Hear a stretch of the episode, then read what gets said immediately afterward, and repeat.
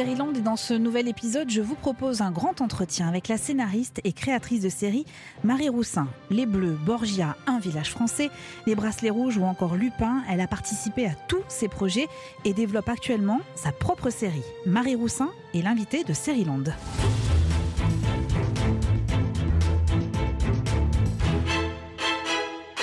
Je m'appelle Eva et je vais me répéter. Quand j'étais petite, à la question Qu'est-ce que tu veux faire quand tu seras grande? la réponse a longtemps oscillé entre institutrice et assistante sociale. Avant de se focaliser, non sans une certaine obsession, sur deux autres professions, journaliste et scénariste. Écrire, écrire et encore écrire. Autant dire que j'ai une fascination pour celles et ceux qui ont endossé la carrière de scénariste. Je les admire, les envie aussi. Marie Roussin fait partie de ces personnes que j'envie, que j'admire, et de ces êtres qui ont choisi le parcours semé d'embûches de la création. Sur son CV, les séries de qualité s'accumulent, d'un village français au bracelet rouge, en passant par Borgia ou Lupin, et depuis quelques mois, elle vit au rythme de sa série, sa fiction à elle. Est-elle pour autant une showrunneuse à l'américaine? Comment s'organisent ses journées? À quoi ressemble le métier de scénariste de série aujourd'hui? Est-elle en colère comme la plupart de ses collègues français qui protestent contre le manque de reconnaissance de la part du métier? Réponse avec Marie Roussin dans ce nouvel épisode de Sériland. Sériland, épisode 57. Bonjour Marie Roussin. Bonjour. Oui, je vous envie. ne souriez pas. je vous envie, je vous admire aussi. Merci infiniment d'être avec nous. Alors, j'ai à peu près 105 034 questions à vous poser. Très bien. Alors, sur votre parcours, euh, les scénarios d'avant, euh, celui en cours de tournage. Enfin, le tournage vient de se terminer, vous allez tout nous raconter. Sur la colère des scénaristes français actuellement, sujet que vous connaissez très bien, je pense, parce que vous êtes d'ailleurs la présidente du syndicat de la Guilde française des scénaristes. Et j'aimerais que l'on commence avec ça d'ailleurs.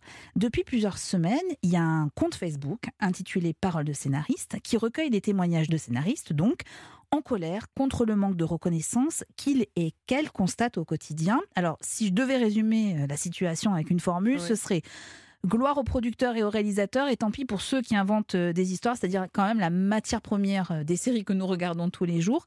Est-ce que j'exagère quand je dis ça? Est-ce que c'est ça la situation?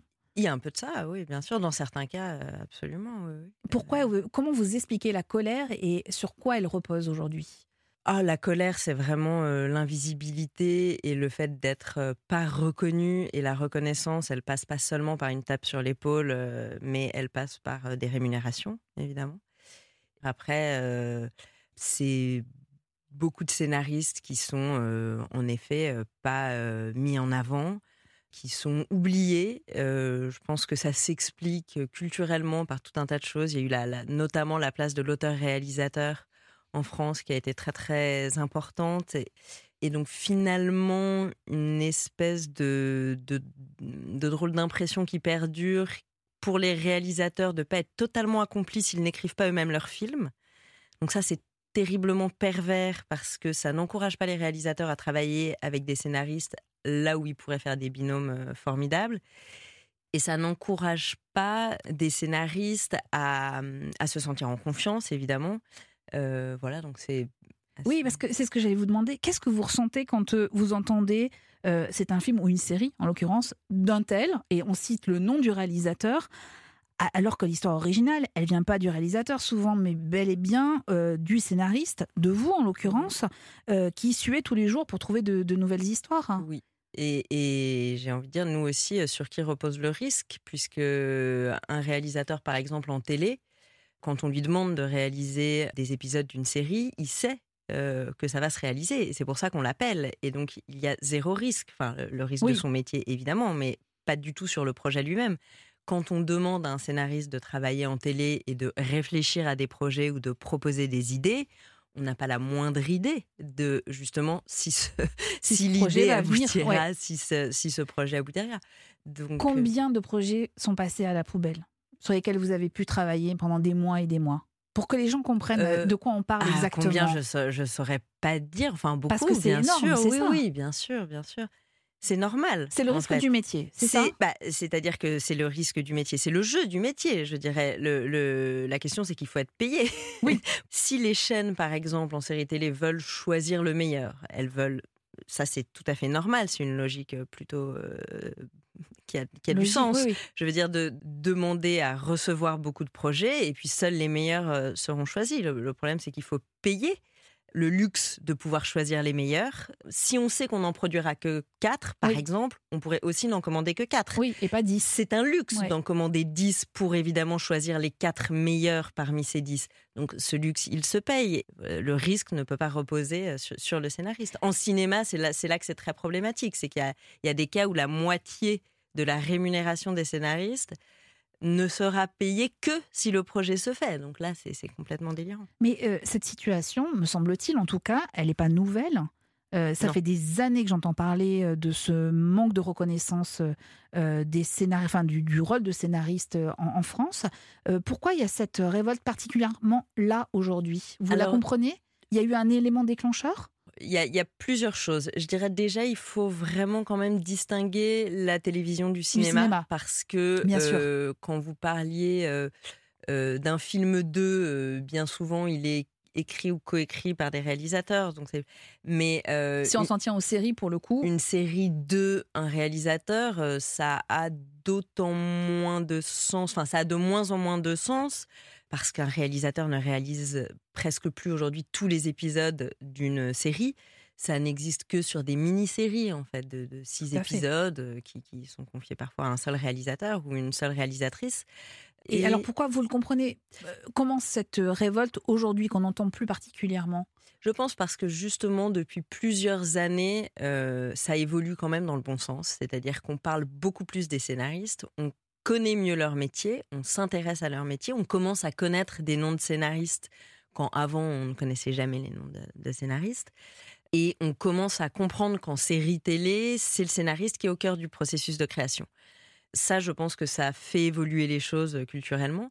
Ensuite, euh, il y a, euh, c'est souvent des histoires de gouttes d'eau qui font un petit peu Oui. déborder le vase. Et à l'origine de la création de la page parole de scénariste, euh, euh, il y a eu une histoire absurde d'un- d'une commission d'attribution d'aide à l'écriture du scénario où on a demandé au, au réalisateur qui n'écrivait pas, qui n'était même pas co-auteur du projet, de venir parler du scénario à la place de la scénariste. C'est formidable. Donc là, vraiment, bon, quand on atteint des, des- un niveau d'absurdité tel, évidemment. Donc là, c'était la goutte d'eau qui est à l'origine du, du lancement de la plage. C'est une guildienne. je- Oui.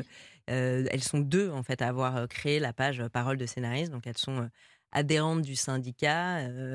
Et voilà, on a été prévenus de ce qui est arrivé. Euh, Marie Roussin, c'était intéressant de vous entendre sur cette question parce que vous avez vécu aux États-Unis, vous Oui. vous êtes formé au, mé- au métier de scénariste euh, aux États-Unis. Quelle est la différence avec les États-Unis? Là-bas, quand même, le, le poids des scénaristes est beaucoup plus important qu'en France, non? Oui, en fait, il n'y a jamais eu de place à gagner pour le scénariste en télé américaine. Je, je- je raconte toujours la même histoire, mais je la trouve très parlante. La télé américaine vient de la radio américaine. Au départ, c'était des feuilletons euh, radio. Et, euh, L'équivalent des podcasts aujourd'hui, quasiment, hein, et voilà. qui donne aussi naissance à des séries. Absolument. Et donc évidemment, le maître à bord était la personne qui écrivait les personnages, décrivait les personnages et, euh, et écrivait les histoires.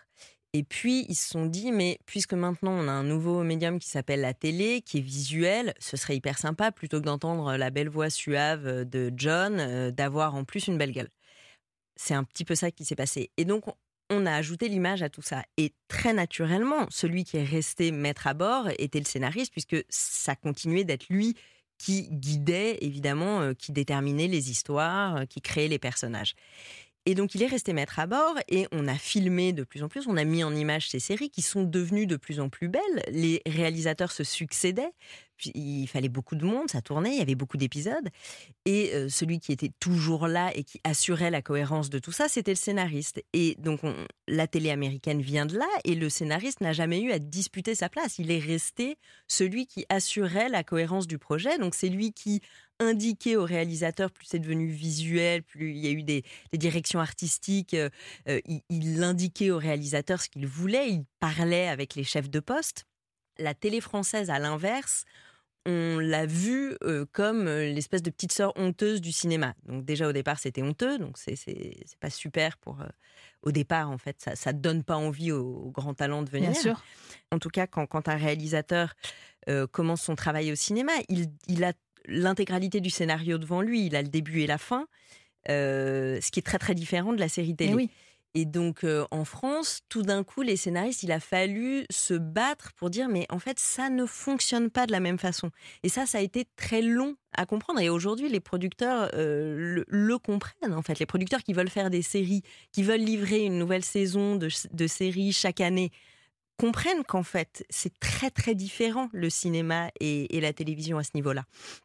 Et donc, euh, la place du scénariste est, beaucoup plus évidente en, télévision. Alors, on va parler du, poste de showrunner dont on entend beaucoup parler. C'est un mot qui revient régulièrement dans les épisodes de Série Euh, ce sera pour un, peu plus tard parce que vous allez nous raconter euh, votre expérience, euh, Marie Roussin.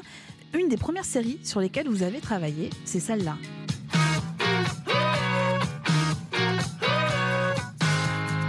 ne sais pas si vous vous souvenez du générique.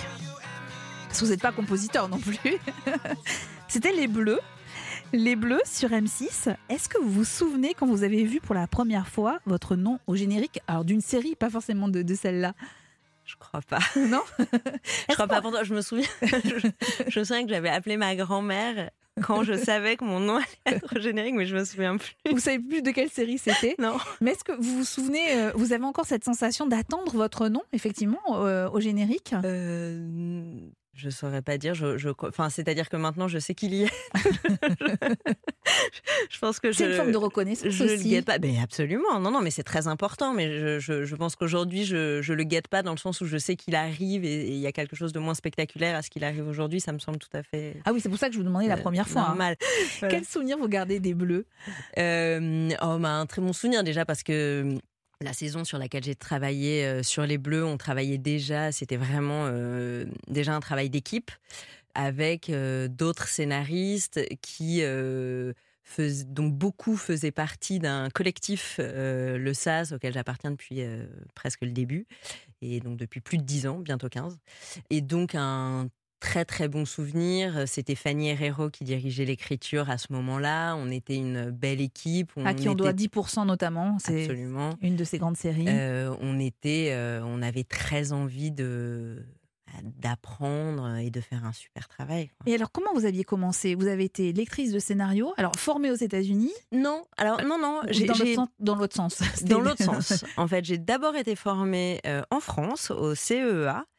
C'est quoi le CEA C'est le Centre euh, européen d'écriture audiovisuelle qui a une formation longue, euh, enfin qui s'appelle la formation initiale de deux ans, qui est sur concours que j'ai présenté. Et moi, j'étais un peu une bête à concours parce que j'avais l'habitude d'être première de classe pendant mes études et je me suis totalement vautrée, c'est-à-dire que j'ai été éliminée du concours dès la première étape. C'était vraiment affreux. Euh, et, alors, pardon, je vous coupe juste un instant, mais est-ce que c'était votre rêve d'enfant d'être scénariste comme moi ou pas du tout? Alors, euh, pas du tout, mais en y repensant, j'ai. j'ai trace d'un premier scénario que j'ai écrit quand j'étais à l'école primaire. Ah, donc vous aviez entre un film qui s'appelait Un surf pour trois. un surf pour trois? Voilà. Et à l'époque, j'écrivais des dialogues avec des petits tirés comme dans les ah romans, puisqu'évidemment, j'avais jamais lu de scénario. Donc euh, voilà. Et avec un bic à quatre couleurs, et je mettais des, des, des tirés de couleurs différentes pour les personnages qui parlaient. Voilà. J'ai retrouvé ça et je me suis dit, ah, mais en fait, quand même, ça date un peu cette idée. Alors, pardon, je vous ai coupé. Donc, scénario à 6 ans, l'école de CEA, le centre de formation. Vous vous voterez au, au concours Absolument. Alors j'avais fait d'autres études avant ça et j'ai fait un stage en fait chez Scarlett Productions qui euh, venait de faire à l'époque euh, Clara Scheller, donc qui était un grand succès. Donc les productrices recevaient beaucoup beaucoup de scénarios et de demandes et ils avaient besoin d'un lecteur ou d'une lectrice. Et moi, j'arrivais pile poil au bon moment parce que c'est tout ce que je demandais, c'était justement lire des scénarios, euh, me, familiariser avec cet objet que je connaissais pas en fait. C'est là que j'ai découvert l'existence du CEA. J'ai présenté le concours donc que j'ai raté, mais il y avait d'autres formations qui n'étaient pas sur concours à l'époque. Et j'ai fait la formation qui s'appelle le, aujourd'hui le Grand Atelier Série, qui à l'époque s'appelait Écrire le 52 minutes, qui était le format de sériel d'une heure, euh, qui était mon format d'ailleurs euh, quand même préféré. Et voilà, donc j'ai fait cette formation et ça a commencé comme ça. Et après, aux États-Unis? Alors après, en fait, non, j'ai commencé à travailler Sur les tout de suite après la formation sur euh, pas mal de séries qui sont qui ont jamais abouti, donc euh, les fameux projets qui ne se Qui font jamais, dont on parlait euh, tout à l'heure. Mais ça m'a permis d'apprendre évidemment, de rencontrer aussi d'autres scénaristes, d'avoir des envies d'écrire des choses ensemble. Et puis il y a eu les Bleus, et puis ensuite, mais c'est quelques années plus tard, je suis partie. Ça, ça devait faire quatre ans que j'étais scénariste. Je suis partie aux États-Unis compléter ma formation par. euh, donc, j'ai pris là-bas des cours de scénario, évidemment, et de production. Je voulais me comprendre mieux, enfin, rajouter des cordes à mon arc. en fait, Alors, je comprends la suite, mais on va y arriver. Oui. Mais avant, avant que vous partiez donc aux États-Unis, si j'arrive Oui. bien à suivre, Oui. un an après Les Bleus, vous faites partie des scénaristes qui créent Odysseus pour. Arte. Vous n'avez pas honte de vider les cuisines quand on manque de tout? Toi, t'as pas honte de laisser ton peuple crever de faim? Tiens ta promesse, marie-toi, il aura à manger. Allez, lève-toi. Allez. Toi, réveille-toi. Dors. Sale moyenne Depuis quand une esclave donne des ordres? C'est un des épisodes sur lesquels vous avez travaillé, si j'ai bien travaillé moi de mon côté. on est d'accord? Oui. Et Alors- alors, c'est incroyable. Pardon, allez-y Oui, Marie. non, juste une précision. Je Oui. j'ai pas créé Odysseus ni co-créé. C'est Frédéric Azemar, le créateur de la série, et j'ai fait partie de la première équipe de scénaristes qui a travaillé avec lui. Vous avez raison, pardon, c'était pas le mot créé, mais effectivement, euh, Oui. participer à l'écriture, Voilà. parce que c'était un groupe d'écriture Oui. pour cette série, euh, avec notamment, alors j'ai repéré les noms, et là, là je suis tombée par terre, parce que Frédéric Krivine, quand même, Oui. qui est un des grands scénaristes en France, Oui. un vieux de la vieille, comme on dit. Dans ce groupe, vous côtoyez notamment Fanny Herrero, dont on a Oui. parlé tout à l'heure, mais aussi Elsa Marpeau. Euh, Elsa Marpeau, c'est euh, Capitaine Marlowe, par exemple. Olivier Dujol, à qui on doit la série Falco sur TF1 et qui a signé quelques épisodes du Bureau des légendes. Enfin, vous étiez un grand groupe. Benjamin Dupas, Vous étiez au moins une dizaine, si je me trompe pas, quasiment. On était, non, il me semble qu'on était six en fait scénaristes. Frédéric Krivine. Ah oui, moi, a- j'avais l'impression qu'il y avait une liste très très longue. euh, Alors, euh, au dé- là, là, je parle de l'équipe de début, Ah, de début, vraiment de dé- d'accord, début. On était six avec euh, Frédéric Azemar. Et ensuite, euh, Frédéric Krivine a repris la direction d'écriture de la série. Euh, une partie des auteurs, euh, parce qu'il s'est passé du temps en fait. Il Oui. y a eu beaucoup de temps. Ça a été une écriture très longue. Une partie des auteurs sont partis, ont été remplacés par d'autres. C'est pour ça que vous avez dû voir euh, beaucoup de, de noms à de noms, mais en ouais. tout cas, tous ceux que vous avez cités, euh, Frédéric Azemar, Benjamin, Fanny, Olivier, en fait, beaucoup d'entre eux travaillaient déjà sur les Bleus, justement, et on fait tous partie toujours de ce même collectif, le SAS. Et un concentré de talent.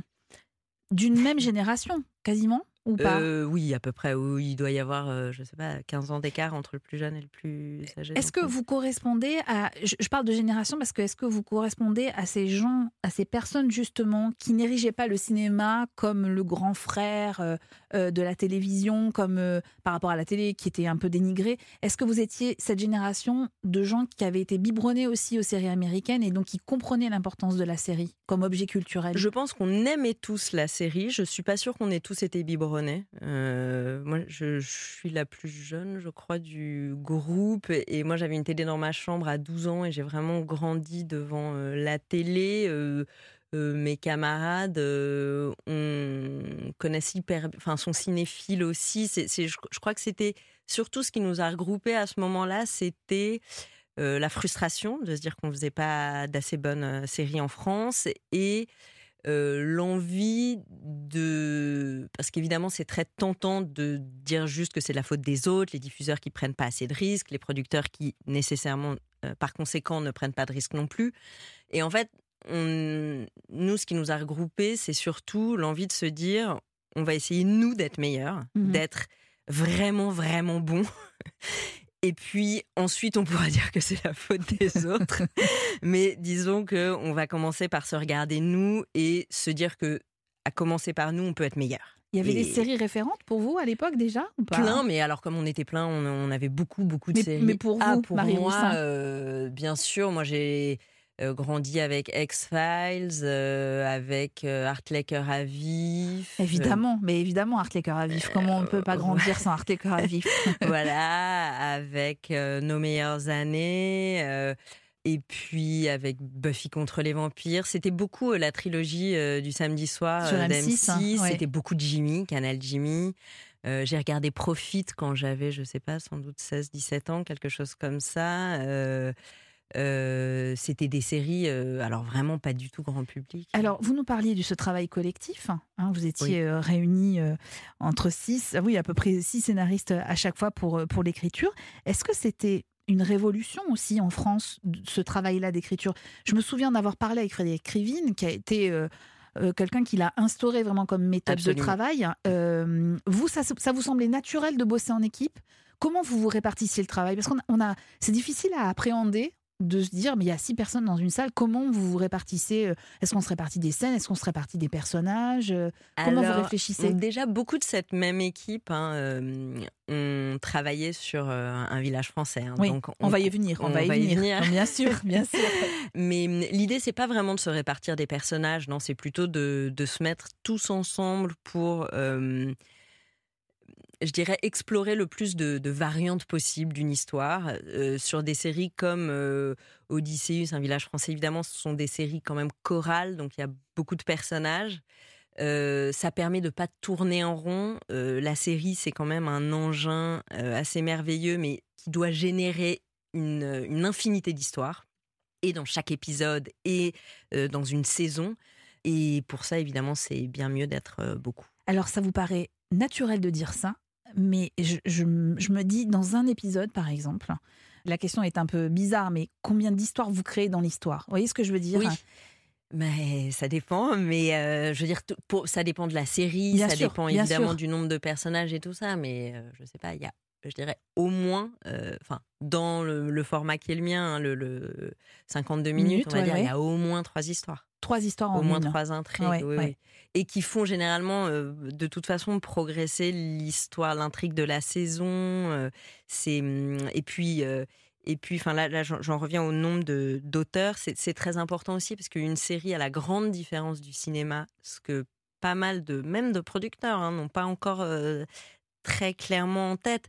C'est une série, donc c'est une machine à générer du conflit. Ce sont des personnages qui ont des conflits qui évolue, si on veut, mais ne se résolve pas. Il n'y a pas vraiment de finalité. C'est la grande différence. Un film, il y a une finalité, il y a une fin. Une série, elle pourrait ne jamais s'arrêter. Elle finit par s'arrêter parce que euh, on se dit que voilà le, spectateur, bon, au bout d'un moment, les comédiens aussi, tout le monde en a marre. voilà, mais elle pourrait ne jamais finir. Alors c'est Cathy Vernet qui a dit ça dans, un, dans une conférence et j'ai trouvé ça mais très ingénieux pour comparer le cinéma à la télé. Elle disait exactement ce que vous venez de dire. Au cinéma, un film, il y a un début et une fin.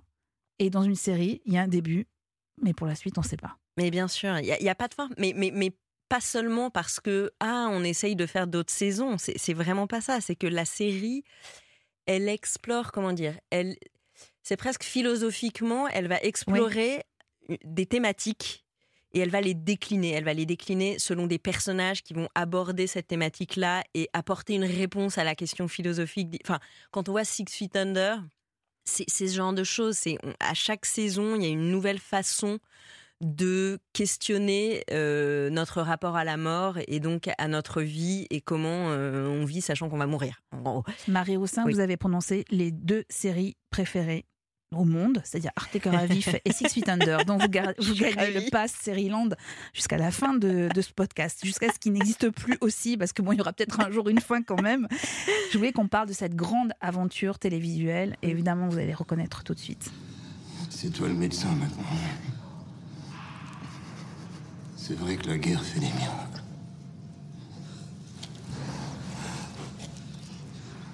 Mais qu'est-ce qui t'est arrivé Ils m'ont pris parce que je cachais un juif.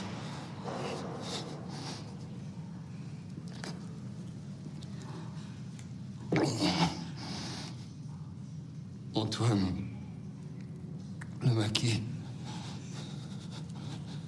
c'est où ils sont? J'ai passé six jours. Comment on fait pour pas parler? Extrait d'un épisode du Village français euh, auquel vous avez participé. Qu'est-ce que vous ressentez quand vous entendez un bout de. Moi, ça me touche toujours euh, C'est vrai beaucoup.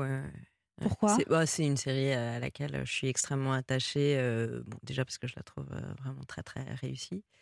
J'ai eu un, une satisfaction immense à travailler dessus. Euh, ça m'a appris énormément et j'aimais la série, j'aimais les personnages, j'aimais travailler avec Frédéric Révin. et voilà, c'est vraiment. je pense que je suis très très influencée par la façon euh, qu'on avait de travailler sur cette série. C'est une grande saga qui évoque euh, la Seconde Guerre mondiale à Villeneuve, qui est une sous-préfecture fictive euh, dans le Jura. La série repose sur l'évolution psychologique des personnages. Entre résistants et collabos, on comprend très rapidement que les choses sont beaucoup plus complexes que ça. Et c'est toute la qualité de cette série, justement, c'est d'avoir perçu euh, la, voilà, la psychologie de ces personnages dans une période euh, extrêmement euh, compliquée. Est-ce que vous avez eu du mal à dire au revoir à ces personnages quand vous avez arrêté de participer à un village français? Ça, je l'ai pas raconté à beaucoup de gens.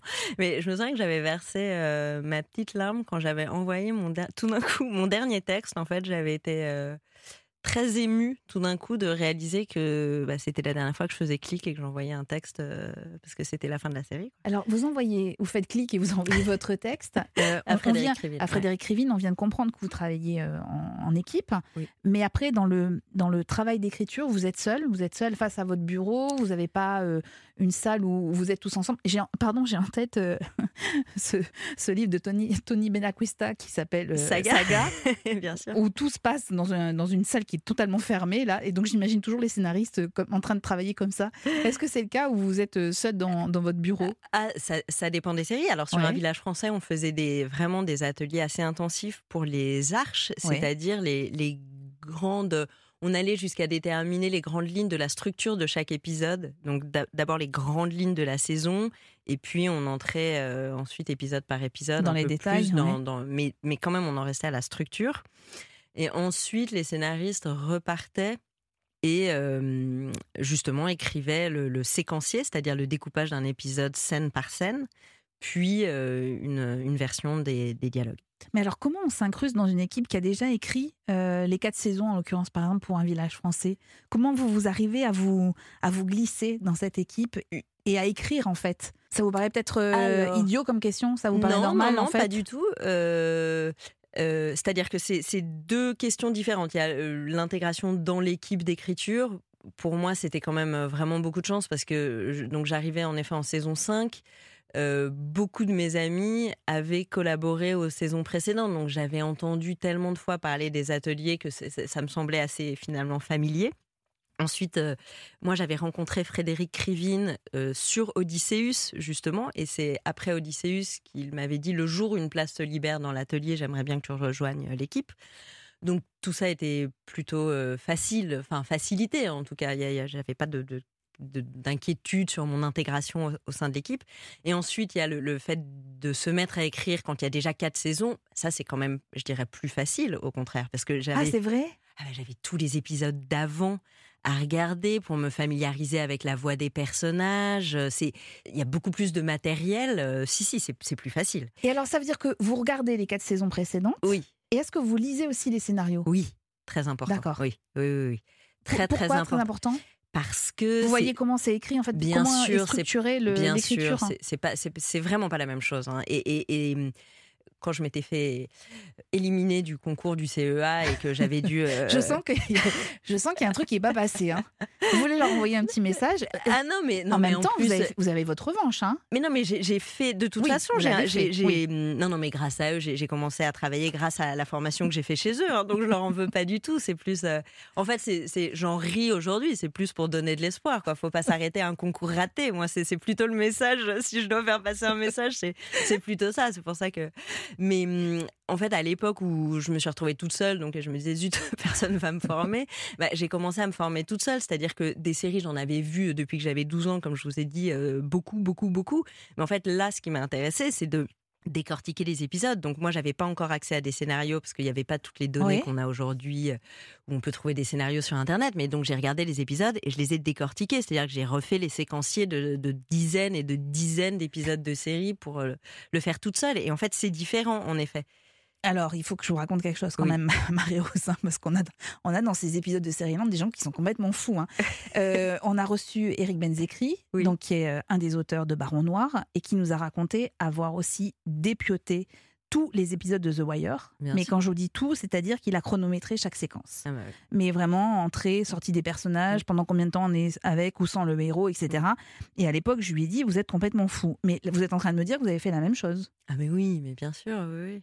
Mais c'était un jeu pour vous ou c'était vraiment pour mais non, voir mais à l'époque, c'était. Enfin, on peut pas juste dire je veux écrire des séries et juste les regarder, quoi. Enfin, il faut voir comment elles s'écrivent, comment elles sont écrites. Justement, quelles sont les différences à l'écriture de, de deux séries qui ont pourtant euh, le même nombre de minutes. Elles font, euh, les séries américaines, euh, elles font 42 minutes. Euh, entre, je sais pas, 24 heures chrono, euh, The Good Wife, euh, il y a des, et The Good Fight, il y a des différences colossales. Donc, Et alors, vous notiez quoi sur vos papiers? mais je notais toutes les séquences, l'enjeu de la séquence, le nombre de personnages présents, la durée de la séquence. En gros, essentiellement, c'était ça. C'était l'enjeu, le, le- qui était présent et la durée. sur quelle, sur quelle série vous avez fait ça? Oh là là, mais tellement. C'est pas vrai. Sur Ah plein de séries Mais oui, mais je faisais pas tous les épisodes Non, de toutes les bien. séries. J'espère bien, sinon vous avez eu quatre vies et je suis pas au courant. Non, mais, euh, non, non, mais je faisais euh, bah, plein de séries différentes en fait. Euh, je, bah, Six Feet Under, Sex and the City qui avait pas le même format pour le coup. euh, Et c'est quoi qui vous intéressait? C'était notamment le rythme en fait? C'était le Comment l'écriture peut se, peut se répercuter ensuite en, en rythme à, à l'image? Euh, C'était euh, oui le rythme des épisodes, ce qu'il y avait parce que j'a- j'a- j'avais compris qu'aux États-Unis ils écrivaient avec des, des actes. Donc euh, quand se terminaient les actes et ce qui se que- par quel type de scène? Ils se terminaient. En fait les, les actes c'est qu'aux États-Unis il y a beaucoup de coupures pub. Donc à chaque fois, ça correspondait à ça aux États-Unis, mais quand on les regarde en France, on n'avait pas de coupure pub. Donc c'était intéressant de, de repérer les fins d'actes. Est-ce qu'il y avait quelque chose de particulier qui se jouait? Combien il y avait d'intrigues? Justement, la question que vous me posiez, combien il y a de... bah, sur certaines séries, euh, il y a jusqu'à 7, mais j'en découpe encore aujourd'hui hein, des épisodes. Ah, vous le faites euh, encore Ah aujourd'hui? oui, oui, oui, et je demande à mon équipe d'auteurs de le faire. C'est un, un travail... C'est euh, formateur, en fait. Ah mais oui, bien sûr. ouais, ouais. Et alors ça vous donne quoi? Des petites recettes que vous avez envie ensuite d'appliquer? Ou, ou- ou c'est plus à titre, euh, Euh, pas indicatif, mais oui, des pour re- comprendre la structure une meilleure simplement connaissance du métier, ouais, je- une meilleure connaissance des rouages, de comment comment les int- comment les intrigues s'articulent, comment. euh, Alors attendez, je suis en train de comprendre que vous passez votre, votre vie à écrire, que, que vous découpez des, des épisodes des Oui. séries des autres. Concrètement, comment vous, vous travaillez à la maison? Vous êtes, enfin, je ne sais pas si vous êtes à la maison ou est-ce que vous avez un bureau? Est-ce que vous travaillez en musique, en mangeant, en buvant? Alors moi, la musique, je peux pas. Ouais. J'ai travaillé à une époque un peu dans des cafés pour justement sortir de chez Non, moi. alors et ça, vous oubliez, vous arrêtez, vous ne nous en parlez même pas parce que ça va nous démoraliser. C'est tout à fait déprimant. Voilà. Mais euh, de, de- de toute façon, je le fais plus. Donc en fait, ça me. ça- mais euh, ça, c'est vraiment quand je suis seule. Mais après, quand je travaille sur des séries, euh, euh, la production nous réserve un bureau ou nous loue un bureau quand il y en a, quand les locaux le permettent pas, et on se réunit et on passe euh, la journée ensemble. Alors la journée, ça peut être de 10h à 16h, ça peut être de 10h à 13h. euh, ça, ça dépend de chaque série euh, à son fonctionnement C'est pas un métier de solitude absolue. en télé, et j'insiste vraiment En sur télé, cette ouais. différence, et sur des séries qui s'écrivent en atelier d'écriture, non. Mais après, il y a de toute façon toujours le moment où on se retrouve seul. Les, les dialogues, Oui, bien ça sûr. se fait pas à deux. Enfin, même quand on fait des dialogues en binôme, on écrit chacun sa part des dialogues. Euh, C'est, c'est... Donc il y a, il y a toujours un moment, évidemment, où on se retrouve seul. Et on devient schizophrène ou pas À faire des dialogues euh, en imaginant les voix? Parce que je suis sûre que vous pensez aux voix quand vous c'est écrivez les essentiel. dialogues. Moi, un des meilleurs exercices que j'ai appris à faire, ça c'était une leçon que j'avais apprise euh, aux États-Unis, c'était justement quand on arrive sur une série, et, et c'est pour ça que je l'avais fait sur un village français notamment, il faut pas seulement regarder les épisodes, pas seulement lire les scénarios des épisodes, mais juste écouter les voix pour s'habituer à la musique des Bien personnages. sûr. Et, et donc, euh, je me souviens quand j'étais euh, étudiante aux États-Unis et je conduisais parce que là-bas on fait rien sans voiture. j'a- J'avais mon ordi que je mettais sur le siège pa- passager, donc il était tour. de- Enfin, il- je voyais évidemment pas l'écran. Mais vous Et, écoutiez? et j'écoutais les, juste j'écoutais. Je faisais défiler des épisodes et j'écoutais euh, les, les voix des personnages. Et voilà. Et donc, euh, pardon, pour répondre à votre question, donc ça dépend. En fait, parfois on travaille en atelier, on est tous ensemble, et parfois seul chez nous. Et là, on a beaucoup de voix dans la tête. Alors, votre carrière, justement, elle est jalonnée de plusieurs expériences très différentes. En 2013, votre nom s'affiche au générique d'une coproduction internationale, Borgia. Oui.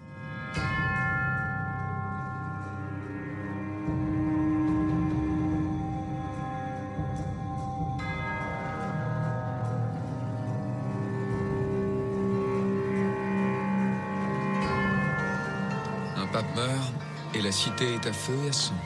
Au moins, les hommes de Cesare ont arrêté les émeutes. Ils les ont réprimés comme des sauvages.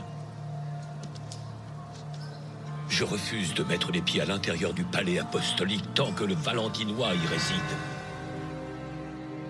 Vous voulez savoir comment Marie Roussin a intégré l'équipe de Tom Fontana, le créateur américain de Borgia? Vous pensez qu'il s'agit d'un coup de bol, d'un piston, ou que cette histoire est inventée? Eh bien, pour connaître la réponse, rendez-vous demain pour la suite de ce grand entretien avec Marie Roussin.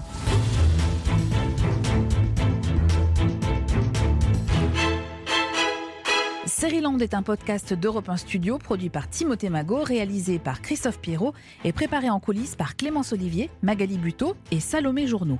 J'espère que cet épisode vous a plu, n'hésitez pas à en parler et puis revenez demain pour la suite de cet entretien. Vous pouvez aussi nous attribuer des étoiles sur les plateformes de podcast, ça nous rend heureux. Attention, dans Land, il y a une règle et une seule, pas de spoil. Et puis abonnez-vous, comme ça on ne se quittera plus.